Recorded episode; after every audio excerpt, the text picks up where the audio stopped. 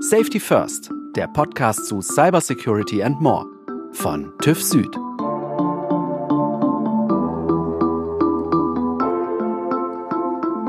Wer jetzt im Homeoffice arbeitet, und das tun gerade sehr viele Menschen, sofern es ihnen möglich ist, der möchte damit sich und andere vor einer Ansteckung mit dem Coronavirus schützen. Gerade im Homeoffice sollte man aber auch ein paar wichtige Grundregeln für die Sicherheit kennen und beachten. Vom heimischen Schreibtisch droht zwar kaum Ansteckungsgefahr durch Covid-19, dafür aber gibt es durchaus von anderer Seite eine verstärkte Infektionsgefahr. Denn auch Phishing-Mails und digitale Viren- und Hackerangriffe haben gerade Hochkonjunktur. Cyberkriminelle haben sich sehr schnell auf die Corona-Pandemie eingestellt und versuchen nun die allgemeine Verunsicherung für ihre kriminellen Zwecke zu nutzen. So wurden in den vergangenen Tagen schon einige Beispiele von Phishing-Mails bekannt, über die Schadsoftware verteilt und die Rechner zum Beispiel verschlüsselt wurden. Aber auch andere aktuelle Beispiele zeigen, dass Hacker die digitale Infrastruktur skrupellos als Spielwiese für ihre Machenschaften nutzen. Zum Beispiel ist die digitale Lernplattform Mebis seit Anfang dieser Woche lahmgelegt, über die Bayerns Schülerinnen und Schüler eigentlich während der aktuellen Schulschließung eher Lernmaterial erhalten sollten. Sicher im Homeoffice arbeiten zu können, ist also keine Selbstverständlichkeit. Umso mehr, wenn wir auch zu Hause auf eine funktionsfähige digitale Infrastruktur angewiesen sind. Herzlich willkommen also zu dieser Sonderfolge von Safety First, die übrigens auch aus dem Homeoffice aufgenommen wird. Ich bin Sabine Krömer von der TÜV Süd Unternehmenskommunikation und ich habe mich zum heutigen Thema mit Stefan Vollmer, Chief Technology Officer von TÜV Süd Sec IT, zum Gespräch verabredet. Herzlich willkommen, Stefan. Dankeschön. Sitzt du auch gerade im Homeoffice? Ich sitze derzeit auch schon im Homeoffice, ja, aber es können natürlich nicht alle Kollegen sofort ins Homeoffice gehen. Deswegen prüft auch unsere Unternehmensführung ständig, ob Leute ins Homeoffice gehen können. Natürlich sind da die gesundheitlichen Vorsorgemaßnahmen für die Mitarbeiter sehr wichtig für uns. Es gibt aber durchaus einzelne Bereiche, in denen es einfach nicht möglich ist, äh, ins Homeoffice zu gehen. Aber das gleicht man eben dadurch aus, dass man eben alle Leute, die ins Homeoffice auch gehen können, auch ins Homeoffice schickt. Das klingt sehr verantwortungsvoll und Respekt an alle Kolleginnen und Kollegen, die da jetzt draußen ihre Arbeit tun. Auf was sollte man denn aktuell achten, wenn man momentan von zu Hause aus arbeitet? Welche Gefahren für die digitale Sicherheit können denn hier lauern? Also grundsätzlich, und das ist eigentlich das Allerwichtigste, man muss eine gewisse Basis schaffen, um von zu Hause arbeiten zu können. Da sind gleichermaßen der Arbeitgeber als auch die Mitarbeiter gefragt. Es geht beispielsweise um Dinge wie der Firmenlaptop sollte eigentlich noch im Büro auf Stand gebracht werden. Das heißt, aktuelle Updates sollen eingespielt werden, die von der Firma zur Verfügung gestellt werden, um auch die nötigen Security-Mechanismen abzudaten und da auf dem aktuellen Stand zu sein. Jetzt haben wir die Sache, dass wenn die Leute nach Hause gehen, ihr Gerät, wenn sie zu Hause sich mit ihrem eigenen Wi-Fi verbinden, in diesem Wi-Fi auch diverse andere Geräte sind. Also zum Beispiel äh, Home-Automatisierungsgeräte oder smarte Glühbirnen oder smarte Lautsprecher. Und diese Geräte bieten natürlich auch eine gewisse Angriffsfläche. Da sollte man sich auch dessen bewusst sein drüber und deswegen auch diese Geräte immer auf den neuesten Stand halten und auch den Router, über den man sich im Wi-Fi anmeldet, auch diesen auf dem aktuellsten Stand halten. Ja, das klingt ja so, als ob man da äh, einige Aufgaben des äh, Systemadministrators dann zu Hause übernehmen muss. Grundsätzlich sollten eigentlich die Geräte so eingestellt sein von der Firma, dass gewisse Richtlinien auch eingehalten werden können. Natürlich geht aber die Verantwortung in dem Zeitpunkt, wo man das Gerät mit nach Hause nimmt und in sein privates Netzwerk hängt, auf den Nutzer über.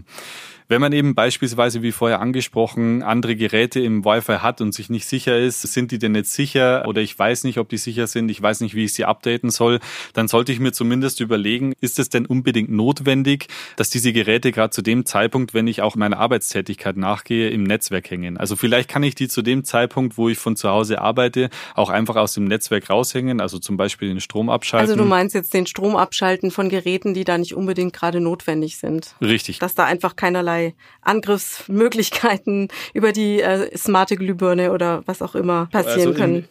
Genau, im Firmennetzwerk ist es grundsätzlich so, dass es ein abgeschlossenes Netzwerk ist und die Zugriffe von außen, wenn man sich in der Firma aufhält, auch gemonitort werden und man eine relativ gute Kontrolle darüber hat, wer sich eigentlich im eigenen Netzwerk aufhält. Wenn ich zu Hause bin, sieht es meistens ein bisschen anders aus, weil die meisten Leute gar nicht wissen, was die IoT-Geräte oder sämtliche anderen Geräte, die sie im Wi-Fi haben, wie Handys, äh, Tablets, private PCs, was die eigentlich für Informationen übers Netzwerk schicken und das erhöht natürlich einfach die Angriffsfläche. Das smarte Home ist also durchaus eine etwas komplexere Angelegenheit. Genau. Wenn man dann im Homeoffice arbeitet. Wie sieht es denn aus mit privaten Aktivitäten vom geschäftlichen Laptop oder Rechner aus? Grundsätzlich äh, sollte man sich da immer an die Policies halten und an die Richtlinien halten, die die IT-Abteilung dem Mitarbeiter mitgibt. Also normalerweise jeder, der in der Firma anfängt, unterschreibt am Anfang gewisse Richtlinien, dass er sich an die hält und da ist meistens oder eigentlich immer auch davon die Rede, wie man mit IT umzugehen hat. Grundsätzlich muss man aber einfach sagen, dass wenn man im Homeoffice arbeitet oder auch wenn man von irgendwo anders aus arbeitet, privates von geschäftlichen strikt zu trennen ist. Also man sollte beispielsweise keine privaten Tätigkeiten auf dem Firmen-PC ausführen oder andersrum Firmentätigkeiten, zum Beispiel Dateien runterladen aus irgendwelchen Firmenlaufwerken und so weiter, auf dem privaten PC machen. Das sind alles Maßnahmen, die die Angriffsoberfläche einfach senken und das Ganze einfach um einiges sicherer machen. Außerdem, viele Leute nutzen USB-Sticks zu Hause, vor allem wenn sie dann zum Beispiel Daten auch aus einer Firma mitnehmen aus irgendwelchen Gründen, dass sie dann USB-Sticks an irgendwelchen Firmenrechnern anstecken. Auch das ist eine Sache, die sollte man einfach nicht tun. Also man sollte diesen Firmenlaptop, den man mit nach Hause nimmt, als sehr isoliertes Gerät sehen und ihn auch so benutzen und wirklich nur Tätigkeiten darauf ausführen, die für die Arbeit unbedingt notwendig sind. Okay, ich bin mir ganz sicher, dass einige Menschen sich da überhaupt nicht drüber im Klaren sind und das ist ganz gut, wenn man sich das mal so vor Augen führt. Was soll man denn tun, wenn man jetzt glaubt, man hat sich da irgendwas eingefangen? Wie sollte man sofort vorgehen? Da gibt's eigentlich auch in jedem Unternehmen Richtlinien, wie man sich verhalten soll, wenn einem irgendwas auffällig vorkommt. Also zum Beispiel, ich habe eine E-Mail erhalten, wo ich ganz genau weiß, die sollte eigentlich nicht an mich gehen oder ich erwarte diese E-Mail nicht. Es ist von irgendwelchen äh, komischen Dingen in dieser E-Mail die Rede. Dann sollte man sich, bevor man ins Homeoffice geht, eigentlich schon informieren, wie ist denn in meiner Firma eigentlich der Ablauf? An wen kann ich mich denn wenden? Und zu welchen Zeiten sind diese Leute auch verfügbar? Gibt es vielleicht irgendwelche Notfallnummern, an die ich mich auch auch außerhalb der Geschäftszeiten wenden kann, wenn mir irgendwas auffällt. Das sind alles Dinge, die proaktiv, bevor man ins Homeoffice geht, in der Firma abgeklärt werden müssen, um da einfach bestmöglich vorbereitet zu sein. Ist es denn wirklich so, dass das proaktiv von jedem einzelnen Arbeitnehmer gemacht werden muss? Oder ist da nicht doch auch der Arbeitgeber in der Pflicht? Wäre ja eigentlich naheliegend, oder? Der Arbeitgeber ist in der Pflicht, diese Richtlinien zur Verfügung zu stellen. Ja, das stimmt. Auch in so einem Ausnahmefall, wie man es jetzt hat, sollte der Arbeitgeber auch nochmal ausdrücklich darauf hinweisen, an was man sich halten soll und wie man am besten von zu Hause arbeitet. Nichtsdestotrotz, wie vorher schon erwähnt, jeder unterschreibt, wenn er in der Firma anfängt. Diese Richtlinien kann man sich auch überall einsehen im Unternehmen und die sollte man sich auch proaktiv nochmal ansehen. Viele Arbeitgeber gehen natürlich aber auch her und sagen, wir sind jetzt in einer Ausnahmesituation, wir müssen unsere Leute heimschicken. Und deswegen weisen wir nochmal ausdrücklich darauf hin, wie man sich im Homeoffice verhalten soll, was Do's und Don'ts sind. Was sind denn jetzt so wirklich die absoluten Basics? Was sollte man wirklich unbedingt beachten, wenn man von Homeoffice aus arbeitet? Also wir hatten vorhin ja schon einige Dinge beleuchtet, an die man sich unbedingt halten soll. Ein Punkt, der extrem wichtig ist und das zeigen auch die letzten Wochen, ist das Thema E-Mail beziehungsweise Phishing-E-Mails. Grundsätzlich gilt es, was auch sonst immer gilt, aber in dieser Phase, dieser Krise ähm, noch mehr. Man sollte bei E-Mails immer zweimal überlegen, ob diese Mail wirklich von einem vertrauenswürdigen Absender ist. Also bei Unsicherheit sollte man eigentlich die E-Mail nicht öffnen, wenn man es schon am Absender oder am Betreff erkennen kann. Was man auch machen kann in diesem Fall ist, dass man die Firma jetzt beispielsweise, ich kriege von einer vermeintlichen Kundenadresse eine E-Mail, dann kann ich durchaus auch mal bei diesem Kunden anrufen und sagen, lieber Kunde, kam denn die E-Mail von dir? Wenn der das dann bestätigt, dann ist das in Ordnung. Grundsätzlich sollte man aber auch hier niemals auf irgendwelche Links klicken oder irgendwelche geschweige denn Passwörter eingeben. Außerdem, auch im Homeoffice ist es jetzt noch wichtiger, dass man sehr diskret mit E-Mails umgeht. Man sollte hier vielleicht, das ist ein sehr radikaler Schritt, aber man könnte es zumindest mal ausprobieren, E-Mails, die nichts mit meiner Arbeit zu tun haben. Also wirklich, hier sind wir wieder bei der Trennung von privat und beruflich. E-Mails, die nichts mit meiner Arbeit zu tun haben, die irgendwie auf die Krise beispielsweise hinweisen, aber nicht von meiner eigenen Firma kommen, die eventuell sofort löschen falls das was ist, was wirklich wichtig ist oder wo jemand was Dringendes von einem benötigt, wird derjenige vielleicht nochmal auf einen zukommen und nachfragen oder mich auf einem anderen Kommunikationsweg einfach kontaktieren. Also im Zweifel lieber nochmal überlegen, bevor man irgendwo draufklickt und lieber ein bisschen misstrauisch sein. Genau. Und als letztes eigentlich, wenn man wirklich eine Phishing-Mail identifiziert oder sich ziemlich sicher ist, dass es eine Phishing-Mail ist, dann sollte man eigentlich einfach per Telefon die IT-Abteilung kontaktieren und mit denen dann das weitere Vorgehen besprechen. Neben klassischen Phishing-Mails, die Malware, also Schadsoftware, verbreiten, indem die Links angeklickt werden, gibt es ja auch noch weitere Dinge, bei denen man vorsichtig sein sollte. Welche sind das? Also im Grunde dreht sich wirklich fast alles um gefälschte Informationen zum Thema Covid-19, also zu der aktuellen Corona-Krise.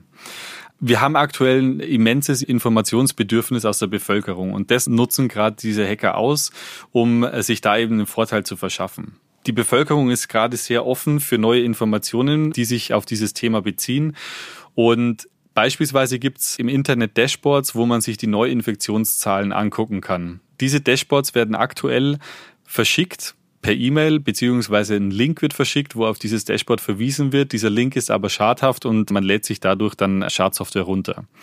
Das gibt es nicht nur als Phishing-Mail, auch beispielsweise im App Store für die Handys werden Apps hochgeladen oder stehen Apps zur Verfügung, die im Endeffekt Schadsoftware sind, aber auch auf das Thema Covid-19 und Corona-Krise abzielen, um eben da vorzugaukeln, dass neue Informationen zur Verfügung stehen und dieses Bedürfnis einfach zu befriedigen.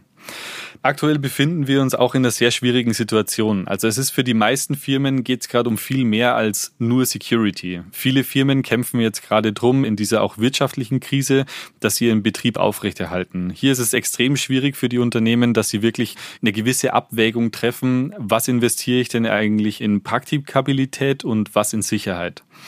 Da sind natürlich jetzt die Unternehmen, die sehr früh in Digitalisierung investiert haben, klar im Vorteil und alle anderen müssen jetzt aber auch nachziehen und da wirklich einen Trade-off zu finden. Ich will aber explizit betonen, dass es nicht sinnvoll ist, nur auf das Thema Praktikabilität abzuzielen, um möglichst die Leute ins Homeoffice schicken zu können und von dort aus zu arbeiten. Man muss einfach immer diese Sicherheit im Hinterkopf haben, um darauf auch vorbereitet zu sein, falls da irgendwelche Sachen passieren. Cyberkriminelle haben sich sehr schnell auf das Coronavirus eingestellt, vielleicht sogar schneller als so mancher Mitbürger und Politiker. Kannst du ein paar konkrete Beispiele nennen, was da in den letzten Tagen los war an Hackerangriffen? Also das Dashboard mit den äh, Corona-Fallzahlen habe ich ja bereits angesprochen. Auch gibt es jetzt schon für verschiedene Firmen die Meldung, dass sie explizite E-Mails bekommen oder die Mitarbeiter explizite E-Mails bekommen, die als offizielle Firmen-E-Mail an die Mitarbeiter rausgeschickt wird, wo über die neuen Entwicklungen des Coronavirus hingewiesen wird. Mit weiterführenden Links natürlich, die dann schadhaft sind, wo sich die Mitarbeiter vermeintlich über neue Richtlinien und neue Vorgaben aus dem Unternehmen äh, informieren können. Das ist eine Sache, die sehr gängig ist, gerade im Moment. Die Applikationen, die schadhaften im App Store, habe ich auch schon angesprochen. Außerdem, wie du eingangs schon erwähnt hast, wurde auch die Schulplattform Mebis in Bayern von einem DDoS-Angriff angegriffen, beziehungsweise war von einem DDoS-Angriff betroffen. Dadurch war es natürlich nicht mehr möglich, dass dieser virtuelle Unterricht in Bayern aufrechterhalten werden könnte, zumindest bei denen, die diese Plattform nutzen. Erklär doch mal bitte ganz kurz, was ist denn ein DDoS-Angriff?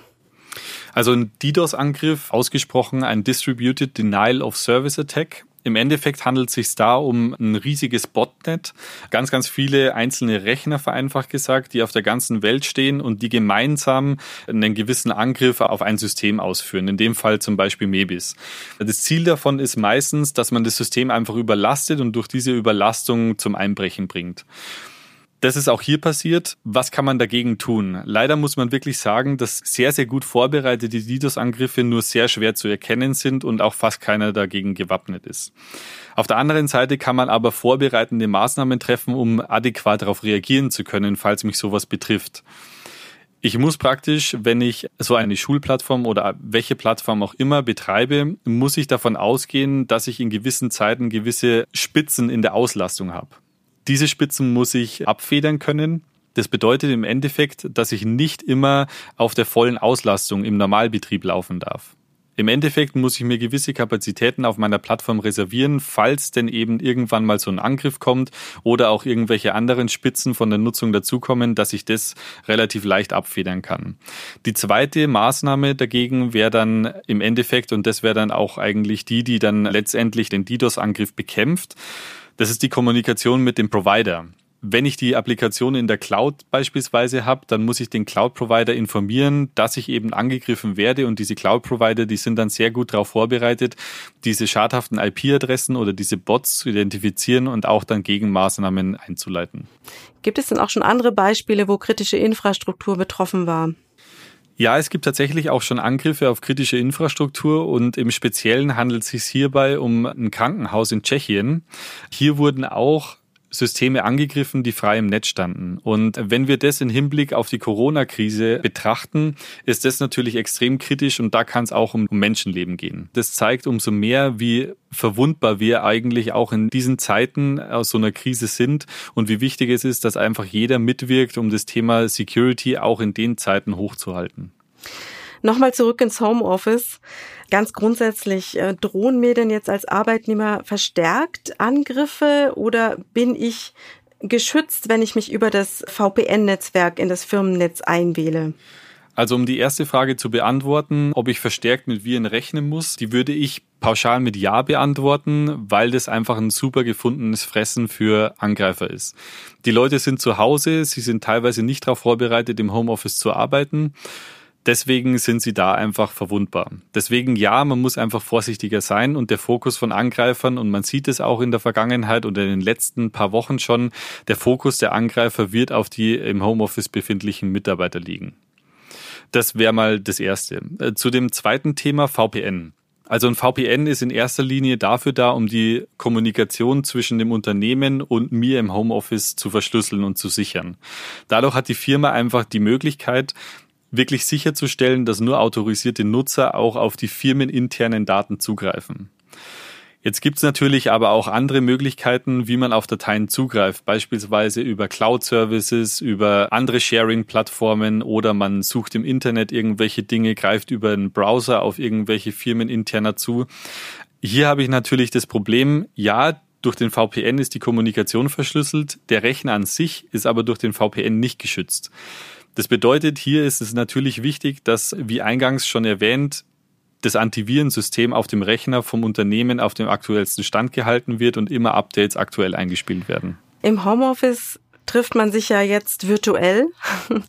Wie sieht es denn aus bei solchen virtuellen Meetings, egal über welche Plattform? Was gibt es dabei zu beachten? Das ist tatsächlich eine sehr interessante Frage und da war ich auch etwas verwundert in der Vergangenheit, was da so in den sozialen Medien los war. In den letzten Wochen sind massenhaft Screenshots in sozialen Medien aufgetaucht von Online-Meetings, wo Leute mitgeteilt haben, hey, ich sitze im Homeoffice und wir arbeiten sehr gut im Homeoffice zusammen, weil wir Gruppenmeetings online machen. Die Sache oder das Problem an diesem Post war, dass man teilweise in den Screenshots oder in diesen Bildern von der Online-Besprechung zum einen firmeninterner sehen konnte und zum anderen, was aus meiner Sicht noch kritischer war, man konnte in der Browserleiste die URL dieses Team-Meetings sehen. Was im Endeffekt dazu geführt hat, dass sich natürlich Hacker auch diese URL nehmen oder diese Adresse dieses Team-Meetings nehmen und dann auch mithören können, was in diesem Team-Meeting besprochen oder präsentiert oder auch an Dateien geteilt wird. Natürlich ist es so, dass in Zeiten einer Krise man sich ganz viel austauschen muss und dass auch das Bedürfnis an Informationen und auch an dem Mitteilen der eigenen Situation sehr hoch ist. Grundsätzlich sollte sich aber jeder an einem verantwortungsbewussten Umgang im Homeoffice halten. Das Problem an der Sache ist, die meisten Unternehmen sind gerade eh schon in einer schwierigen Situation. Und wenn ich mich als Mitarbeiter verantwortungsbewusst verhalte, auch im Homeoffice und mit der IT, die ich zur Verfügung gestellt kriege, dann kann ich einfach zu einer guten Situation oder möglichst glimpflichen Situation des Unternehmens beitragen und bringe nicht noch mehr Probleme in die ganze Situation mit rein. Herzlichen Dank, dass du dir die Zeit genommen hast, Stefan, für das Gespräch und dass du diese Infos mit uns allen geteilt hast. Sehr gerne. Safety First ist eine Produktion von TÜV Süd. Redaktionelle Umsetzung und Produktion Ikone Media. Alle Informationen und Materialien zu unseren Themen findet ihr auf www.tüv-süd.de. tufsud.com slash podcast tuvsud.com slash podcast.